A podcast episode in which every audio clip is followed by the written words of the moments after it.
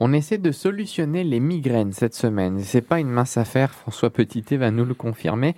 Avec des remèdes un petit peu naturels, par exemple, on pourrait essayer une tisane. Alors c'est effectivement très compliqué de soulager des migraines. Une fois qu'elles sont apparues, c'est encore plus compliqué.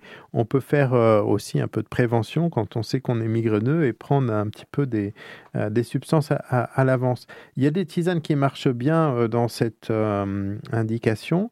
En général, pour faire une tisane pour les migraineux, on va utiliser des, des, plantes un petit peu de référence dans ce domaine, les plantes à salicyler, donc qui contiennent des dérivés proches de l'aspirine la saule ou le reine des prés, ou alors euh, la plante qui a été le plus étudiée dans ce cadre-là, qui s'appelle la grande camomille ou partenelle.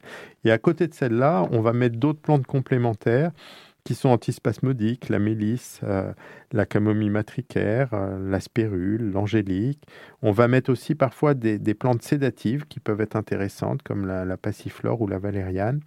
Et puis, euh, éventuellement, on va mettre des plantes euh, circulatoires, des plantes à caféine, des plantes euh, hépatiques aussi, parce qu'il y a parfois des migraines d'origine hépatique. Et puis, il faut penser au goût. La partenelle, c'est pas très agréable. Donc, mettre un peu de menthe ou un peu de mélisse avec, ça peut être intéressant. Alors François, les migraineux, et je le sais pour en être, c'est quelque chose qui est compliqué au quotidien.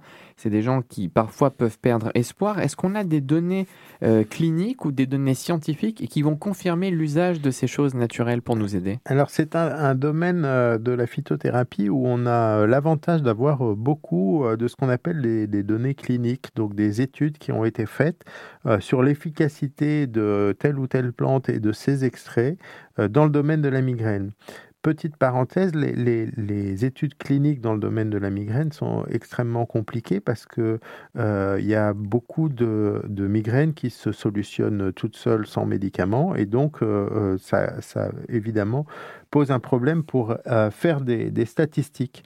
Et la plante qui a été la plus étudiée, c'est la plante qu'on appelle la partenelle ou grande camomille. Il y a de très nombreuses études cliniques qui ont été menées avec euh, des effectifs qui sont modérés. C'est souvent le cas euh, en phytothérapie. C'est des études où il n'y a pas beaucoup de moyens, il n'y a pas les moyens des laboratoires pharmaceutiques avec des grands, grands, grands effectifs.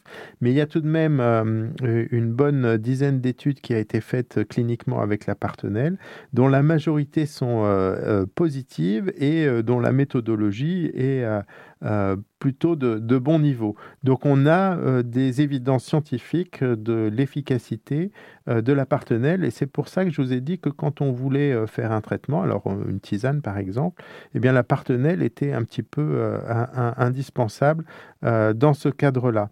Mais elle peut se prendre sous d'autres formes. On peut avoir euh, ce qu'on appelle des, teintures mères, donc des extraits liquides. Et on peut aussi avoir euh, des extraits secs qui vont être pris euh, en gélule. Est-ce qu'on a, en cas de crise, une solution en aromathérapie qui peut vraiment nous soulager?